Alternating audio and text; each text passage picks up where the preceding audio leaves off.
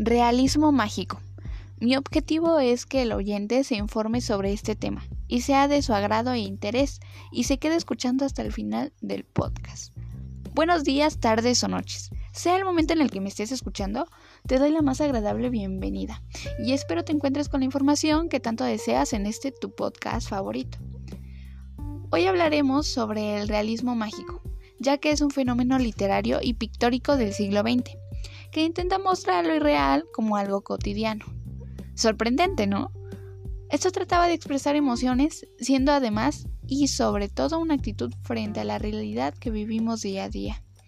Por eso nos lleva a la pregunta, ¿alguna vez tú has escuchado su origen o historia? Bueno, te lo contaré lo más sencillo posible. Se sabe que la primera persona en utilizar el término realismo mágico fue el crítico de arte e historiador alemán Franz Roh. En 1925, Roh creía que el realismo mágico estaba relacionado con el surrealismo debido al enfoque en el objeto material y la existencia de las cosas en el mundo, dando un giro totalmente inesperado del mismo movimiento literario.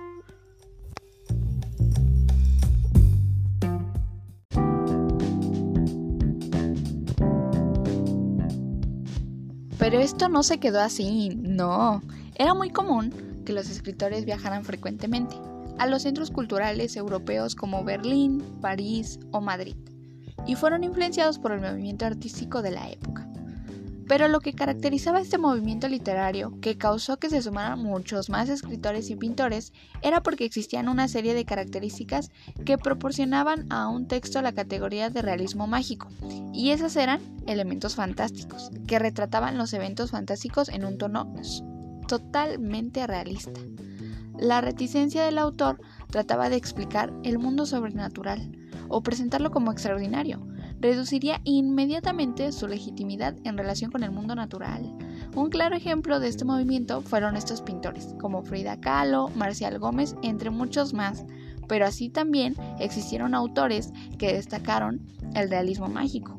Uno de ellos fue Jorge Amado, reconocido por Doña Flor y sus dos maridos, Juan Rufo, reconocido por Pedro Páramo, Isabel Allende, reconocido por La Casa de los Espíritus, José de la Cuadra, reconocido por los Sangurima. Entre 1940 y 1950, el realismo mágico latinoamericano alcanzó su apogeo con una gran cantidad de escritores principalmente argentinos, logrando así llegar hasta el cine.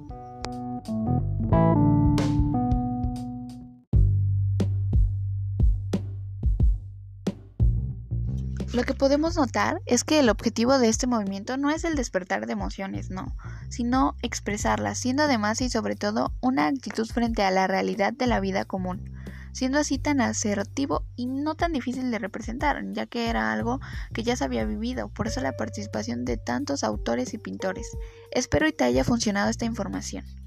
Yo soy Charis Michelle Nieva Córdoba, hasta la próxima, bye.